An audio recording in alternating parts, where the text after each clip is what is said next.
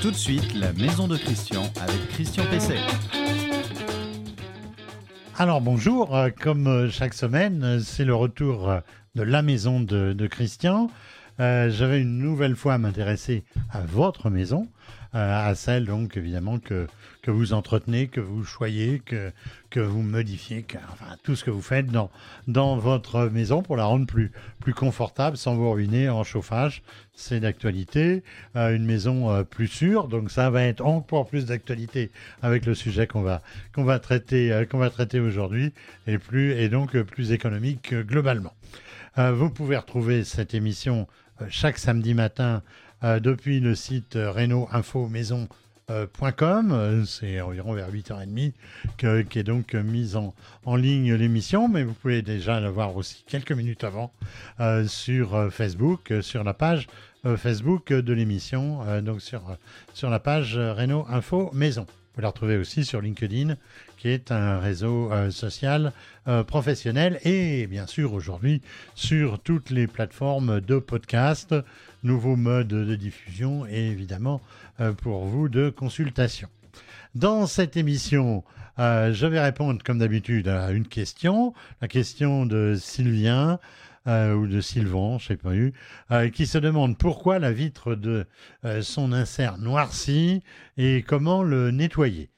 Euh, dans le conseil de la semaine, je vais vous parler des combles, euh, comment les aménager pour gagner de la place euh, dans la maison de précieux mètres carrés qui sont souvent gaspillés uniquement pour mettre des vieux cartons et des vêtements qu'on ne mettra plus jamais, évidemment.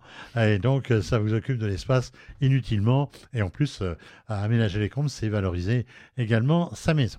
J'aurai un invité, Fabrice Galland.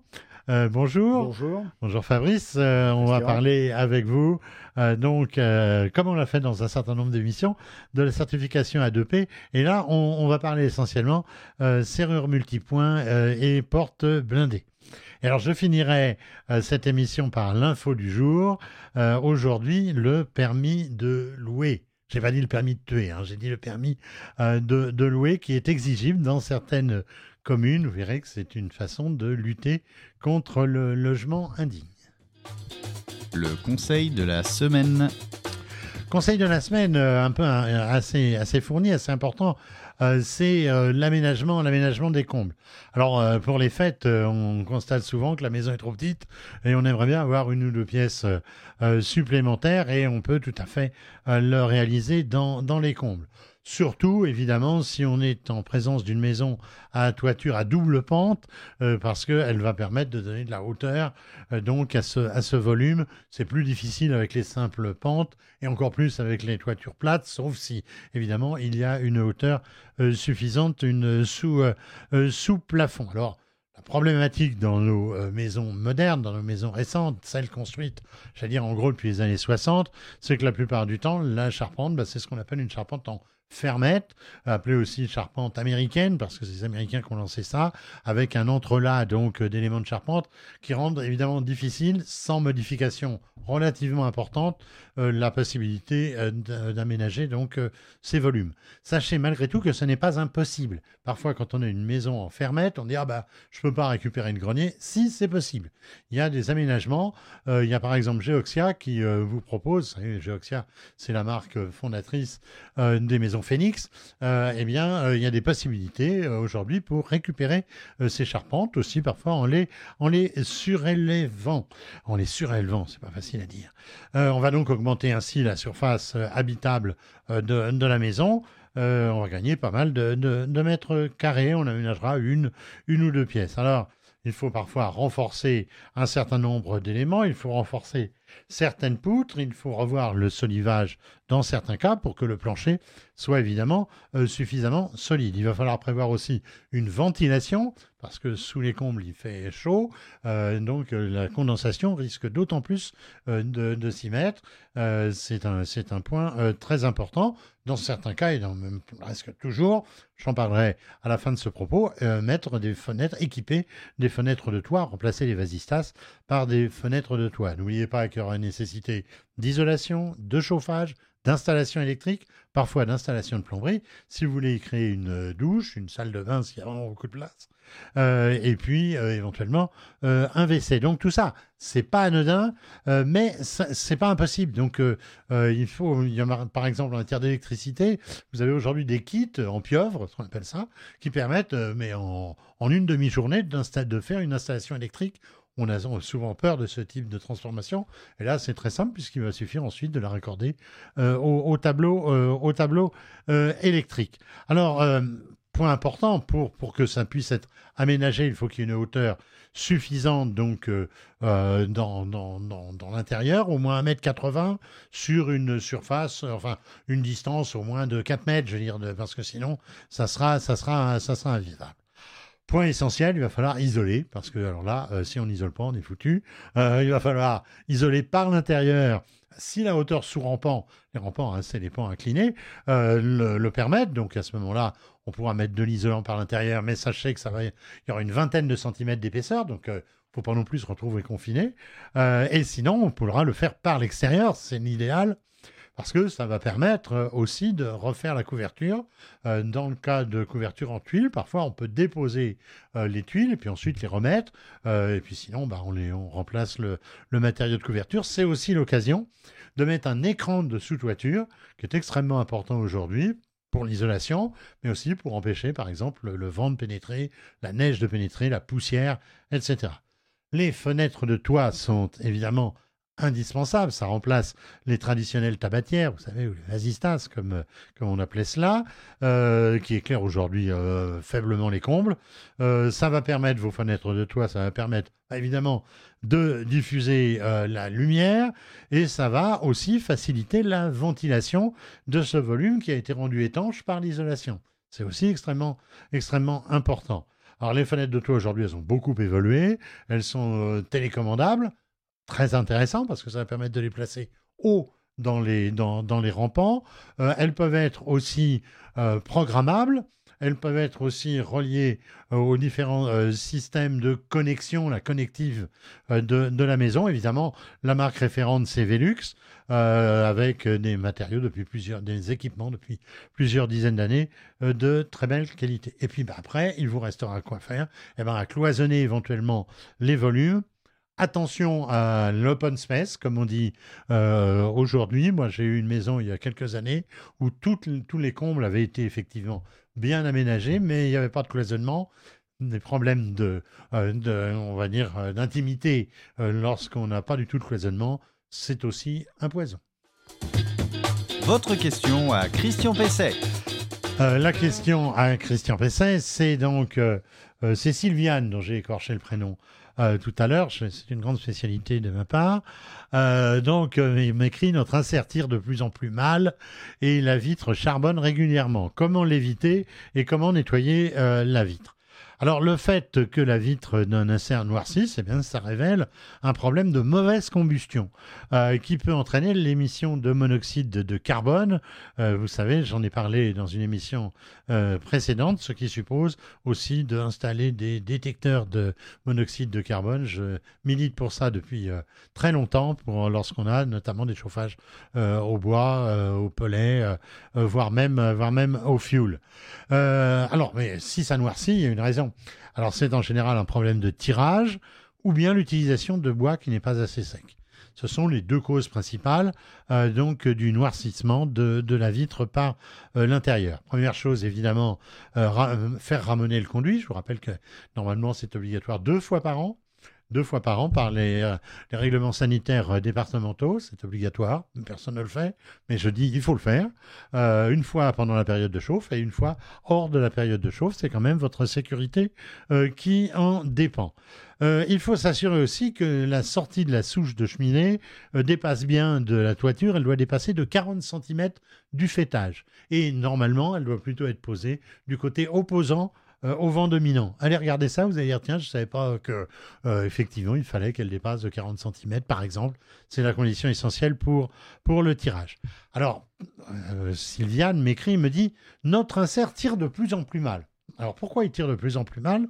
Bah, Peut-être parce que le, conduit n'est pas ramené, mais surtout parce qu'il y a des causes qui justifient cette situation. La première, c'est l'évolution de l'environnement. C'est-à-dire que si les arbres ont poussé, et ça pousse les arbres, euh, si les arbres ont poussé, ben peut-être que maintenant ils il s'opposent au vent dominant, et du coup, ben, votre cheminée euh, tire mal. Il peut y avoir une maison qui a été construite, et que cette maison soit d'une hauteur telle qu'elle perturbe euh, le, flux du vent. Et même si elle n'est pas au-dessus de votre toiture, ça peut perturber parce que bah, le vent, il joue à saute-mouton. Donc, il prend, mettons, la toiture de, de votre voisin et, et vous, vous n'êtes plus en dépression. Donc, ça peut aussi être euh, cette raison. Il y a des solutions. La solution ce sont des aspirateurs euh, de, de, souches de cheminée. Alors, il y en a des dynamiques, il y en a des électriques, ça existe, ça existe aussi. Et puis, vous pouvez aussi mettre un chapeau sur la, cheminée. C'est une façon de, la, de permettre qu'elle tire, euh, tire, tire, davantage. On appelle ça souvent des aspirateurs dans le commerce. C'est assez bizarre parce que ça n'aspire rien, simplement. Euh, donc, moi, j'appelle ça un, chapeau. Autre point, autre cause de mauvais tirage, l'arrivée d'air frais dans votre insert. Alors, tous les inserts, pratiquement, ont une arrivée d'air frais. Sauf que cette arrivée d'air frais, ben, elle sort de l'extérieur. Deux cas. La, la, cendre a fini par boucher euh, l'orifice dans le foyer lui-même. Et puis dehors, eh ben, il y a de l'herbe, il y a de la terre, il y a du gravier. Euh, euh, vous savez que c'est euh, c'est bien démontré par tous les archéologues. Excusez-moi de faire cette, cette incise, mais on voit bien que le, le, le, sol monte constamment, on, depuis constamment. Donc vous avez de la terre qui, si ça se trouve, bouche votre entrée d'air et donc il n'y a plus assez d'oxygène. Alors quant au nettoyage de la vitre, ben, je dirais qu'il y a d'excellents produits du commerce hein, pour, pour faire ça. Mais si on veut le faire soi-même, il y a évidemment quelques, quelques trucs, j'allais dire, de, grand-mère. il y a le papier journal humide euh, imbibé de, de, cendre. Ça marche très bien euh, parce que la cendre, vous savez, c'est à l'origine aussi du savon. Hein, donc euh, ça permet, c'est une très bonne solution. alors il y a quoi? Il y a le, le, le, vinaigre blanc, le magique. Hein, on l'utilise aujourd'hui à toutes les sauces. Le jus de citron, à toutes les sauces aussi, mais pas forcément euh, dans, la maison. Euh, les cristaux de, de soude euh, dilués dans de l'eau chaude. Le bicarbonate de soude, vous en avez maintenant en pulvérisateur. et puis aussi un qui est pas mal, c'est le nettoyeur vapeur. Simplement, il faut mettre des serpillères en dessous, parce que sinon, vous allez être bon pour une inondation. L'invité de. Alors, mon, mon, invité, je l'ai présenté euh, tout à l'heure, mon invité, c'est Fabrice Galland. Euh, bonjour Fabrice. Bonjour Christian. Alors, vous êtes président de l'UNIC, U-N-I-Q. Vous pouvez nous dire ce que c'est? Bien sûr, l'UNIC, c'est l'Union nationale des industriels de la quincaillerie. Donc, c'est le syndicat qui regroupe l'ensemble des, la majorité des fabricants français ou des filiales françaises de fabricants étrangers de quincaillerie, donc euh, des serrures, des clés, euh, des charnières, tout accessoire qui transforme une planche de bois en porte. D'accord, et vous êtes vous-même industriel? Et je suis moi-même industriel, j'appartiens à un, un, groupe qui fabrique... Euh, oui, oh bah on peut le nommer. Hein, qui s'appelle à Sable. Oui. Voilà, que je, je, connais bien depuis, depuis longtemps, c'est aussi une, une, très belle marque. Alors, vous allez intervenir au titre d'A2P, il y a le, le, le logo qui est, qui est, qui est derrière vous. alors, Comment peut-on euh, définir euh, une, une, serrure de sécurité? J'ai pas dit forcément à 2P. Une serrure de sécurité, est-ce que c'est forcément euh, une serrure multipoint? Ah, Je pense que raisonnablement, si on veut parler de serrure de sécurité, ça doit être une serrure multipoint. C'est le premier prérequis pour effectivement assurer un premier niveau de sécurité. C'est pas suffisant. C'est pas, euh, c'est pas le seul critère, mais c'est à tout le moins le premier critère et indispensable. D'accord. Alors j'ai vu que dans la famille multipoint, euh, il y a beaucoup de, euh, il y a beaucoup de différences. Euh, il faut voir aussi, faire attention à ne pas voir euh, simplement des, des, galets de compression. Alors, on en a, a, parlé dans une précédente émission. Euh, alors, c'est quoi les différences? Multipoints d'abord. Combien de points? Euh, Qu'est-ce que ça veut dire? Comment ça marche? Vous, vous, avez raison, Christian. Il y a une multitude de serrures multipoints et, et, et ça, ça, ne suffit pas de dire multipoints. Donc, multipoints, pour qu'on commence à parler de sécurité, il faut minimum 3 points. Je dirais que c'est un minimum. C'est-à-dire, c'est à ce moment-là, c'est la serrure et en haut, en bas. En général, le plus sécurisant, c'est un, une serrure au milieu, enfin un point milieu, un point haut, un point bas, et là, on commence à bien sécuriser sa, sa serrure et donc sa porte. Euh, maintenant, on peut mettre 4 euh, points, 5 points, 6 points. Au bout d'un moment, on atteint un peu des limites du raisonnable, c'est-à-dire qu'on peut trouver des serrures à 10 points ça sert plus à grand chose parce que les points sont tellement proches les uns des autres qu'il y a peu de différence entre un point et l'autre. Euh, vous avez parlé des galets de compression. C'est effectivement une vraie différence. Euh, ce qu'on appelle un point de, verrouillage, le, le, pen, donc la partie euh, active, rentre vraiment dans l'huisserie, rentre dans le mur et, solidarise la porte avec la maçonnerie, avec l'huisserie. Un, un galet de compression, c'est simplement quelque chose qui va venir plaquer la porte contre un joint pour assurer une étanchéité à l'air, au vent, donc c'est important aussi, mais en aucun cas c'est un gage de sécurité. Et des serrures à 3, 4, 5 galets de compression peuvent être ouvertes en 23 secondes. D'accord. Alors, euh, j'ai vu aussi, je vois chez moi, moi j'ai une serrure multipoint assez ancienne. Euh, là, j'ai euh, donc en fait j'ai des appliques quelque part. Exact. C'est-à-dire j'ai un en haut, j'en ai un, autre point, j'ai ma serrure, à nouveau une sorte de relais quoi. Et puis une, une, en bas. et puis il y a celles qui sont incrustées dans, la, porte. Exactement. Les, les premières serrures multipoints étaient des des serrures en applique. Alors au départ, effectivement, pas très esthétique, comme celle que vous avez peut-être chez vous et que j'ai chez moi également. Donc euh, effectivement, des coffres, des points hauts, des tringles au milieu. C'est pas très beau, mais ça assure la fonction. Puis il y a eu des serrures multipoints carénées, c'est-à-dire qu'on a un espèce de bandeau qui vient recouvrir l'ensemble de ces tringles. C'est déjà un peu plus esthétique, un peu plus joli. Et puis les industriels de la porte ont développé au fur et à mesure du temps des, des serrures, enfin possibilité d'encastrer dans leur porte des serrures. Et donc les fabricants de serrures ont développé des serrures qui s'encastrent dans la porte. Donc aujourd'hui, on peut avoir des serrures multipoints d'un très haut niveau de sécurité qui sont complètement invisibles parce qu'elles sont totalement encastrées dans la porte. Alors on en passe à la, à la, à la certification A2P. Euh, dans une serrure euh, multipoint, qu'est-ce que garantit euh, une certification comme celle-là? Alors une certification A2P, déjà ce que ça garantit, c'est que la serrure a été testée humainement.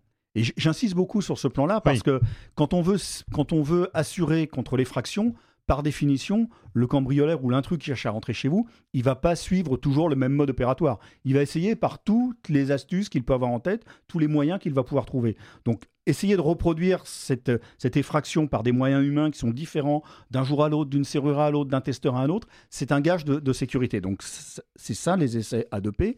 Et ce qu'on garantit, ce qu'on certifie, c'est le couple déjà serrure-cylindre. Donc le cylindre, c'est là où on met la clé, ce qu'on appelle communément le barillet.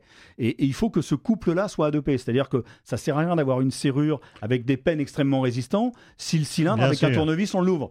Donc c'est vraiment un couple qui assure la sécurité de votre domicile. Alors, euh, serrure euh, A2P, euh, donc ça concerne uniquement les serrures ou aussi les multipoints? C'est-à-dire, est-ce que, l'ensemble donc, est, donc, est donc garanti? Est-ce qu'on retrouve aussi les fameuses étoiles? Alors, on retrouve les étoiles. Effectivement, dans les serrures A2P, on a des serrures A2P une étoile, deux étoiles, trois étoiles. Donc, elles sont toutes testées. Ce qui va changer entre ces niveaux d'étoiles, c'est le, le matériel disponible pour essayer. Quand on est sur du trois étoiles, il n'y a quasiment pas de limite dans le matériel. On peut essayer à la disqueuse, on peut essayer à des tas de choses. Quand on est en une étoile, on est plus dans du matériel euh, un peu standard et courant du bricoleur averti. Donc on va trouver un marteau, des masses, des tournevis, des choses comme ça. Voilà, c'est ça la différence entre, entre les niveaux d'étoiles. Euh, Mais alors, le, top de la sécurité, euh, c'est quand même c'est quand même la porte blindée, non? Ah, mais là vous parlez de la Rolls. Vous, on met une serrure certifiée à 2P dans une porte qui elle-même est certifiée A2P. Donc on appelle ça un bloc porte A2P. Et là, on parle plus d'étoiles, mais on parle de BP1, BP2, BP3. Donc on est exactement dans la même logique. Et on vient tester l'intégralité de la porte. Là où, une nouvelle fois, à la disqueuse, au perforateur, à tout ce qu'on veut pour essayer d'ouvrir cette porte ou de pénétrer dans le domicile. Alors, est-ce qu'il peut y avoir des portes blindées et des blocs portes blindées? Ou est-ce que la porte blindée, pratiquement, euh, si elle n'est pas avec son bloc, euh, Alors, ça ne sert pas à grand-chose. Parce que la mienne est ancienne, par exemple, ma porte, euh, elle est, elle est, la porte, elle est blindée. Mais c'est pas, c'est pas un bloc porte. Vous, vous, avez, vous avez raison, Christian. Je pense que certains jouent avec cet argument en disant porte blindée. Qu'est-ce que c'est qu'une porte blindée Si on réfléchit bien, une porte, c'est une planche de bois, pour faire très simple. Et blindée, on y met une feuille. Blindée, on y met une feuille de métal et on dit elle est blindée. Si on sécurise pas les charnières, si on sécurise pas la serrure, si on sécurise pas le bâti, ben en fait, on a une porte très résistante, mais on va rentrer, on va désinguer la charnière en deux minutes, on va rentrer par le bâti, on va déceler le bâti du mur. Enfin voilà, un bloc porte, tout est certifié. C'est-à-dire qu'on ne peut pas démonter euh, une charnière, on ne peut pas percer le bâti, on ne peut pas euh, percer le cylindre, on ne peut pas crocheter la serrure. Voilà, c'est l'ensemble du bloc porte qui est certifié. Donc non seulement le ventail, mais tout ce qui vient constituer ce bloc porte. Alors c'est quand même des gros travaux parce que si, si je suis locataire par exemple, je ne vais pas pouvoir euh, changer tout le bloc porte. Ah, c'est à discuter avec votre propriétaire, Voilà, c'est toujours ça. possible. Ça Ouais. reste des travaux qu'il vaut mieux faire faire par un professionnel, c'est Oui. évident, ça c'est un peu, un peu sérieux, Euh, mais voilà, ça peut rester accessible si vous êtes locataire depuis longtemps, vous avez envie d'y rester, vous pouvez négocier avec votre propriétaire, ça valorise son domicile, ça le sécurise. Voilà, vous faites un deal gagnant-gagnant avec lui, à vous de le définir et à vous Bien de sûr. voir comment, mais c'est Bien possible. sûr. Alors euh, là aussi, donc certification A2P, où, euh, on, retrouve des, on retrouve des étoiles aussi. Alors, sur les blocs portes, on retrouve BP1, BP2, BP3. Là, on ne parle pas d'étoiles, on parle de bloc porte 1, bloc porte 2, bloc porte 3. Donc, on est exactement dans la même logique. Ça n'a pas tout à fait le même nom, mais c'est pareil. Ça coûte cher une porte blindée quand même, non C'est Ah, c'est- quoi la gamme de, la gamme de Bah, prix? oui, ça, ça coûte forcément un peu d'argent, hein, mais euh, euh, je dirais que pour être raisonnable, euh, une- un bloc porte blindé, en dessous de 1200, 1500 euros, c'est pas très raisonnable. C'est-à-dire Ouais. qu'on va vous vendre vaguement une porte un peu renforcée, on va vous dire qu'elle est blindée, mais euh, ça sera pas un vrai bloc porte blindé. Ouais. Après, donc ça, c'est un peu l'entrée de gamme. Après, en fonction du niveau de finition que vous voulez, si vous voulez la, la, la, la plaquer de bois rare, ce qui est possible, hein, euh, si vous voulez avoir des charnières encastrées, enfin, ça peut monter après à des prix, tout dépend de ce que vous avez à protéger, de votre intérieur, de, de Moi, parlé- enfin voilà quoi. Moi a- j'avais vu à peu près autour de 3000 euros, ça peut être le, le- le prix Ah, moyen. Oui, le prix moyen, ça peut être ça, ça peut aller au-delà, et on va dire que l'entrée de gamme, on est à 1005, 1000, voilà, à peu près quoi. Il faut évidemment que ce soit posé par un professionnel, on ne peut pas euh, ouais, jouer avec la sécurité. raisonnablement c'est mieux. Si vous êtes un bricoleur extraverti, peut-être, mais si vous voulez être garanti que le bloc porte est bien posé ou la serrure bien posée, adressez-vous à un professionnel, membre d'un réseau partenaire d'un des fabricants de l'unique. On est plusieurs à avoir des réseaux de partenaires. Euh, voilà, vous vous adressez à des marques connues ayant pignon sur rue avec un serrurier qui est, mem- qui est membre de ce réseau et normalement vous n'avez aucun problème. Fabrice Galland, j'imagine que vous avez aussi un site internet? Nous en avons même deux. Oui. Unique.org, qui est un site un peu institutionnel sur l'ensemble des fabricants adhérents de l'unique. Et puis le site a2p-certification.org, où nous expliquons et nous démontrons tout ce que je viens de vous expliquer sur la certification, les serrures certifiées, les blocs portes certifiés. Merci euh, Fabrice De rien. Christian. Euh, je rappelle, vous êtes président de l'UNIC, donc euh, euh, le, le syndicat, on va dire de la quincaillerie. hein, pour, On va dire ça. pour- ça, pour- ça nous, ça nous va bien, nous sommes fiers de ce terme. Merci. Merci. L'info du jour.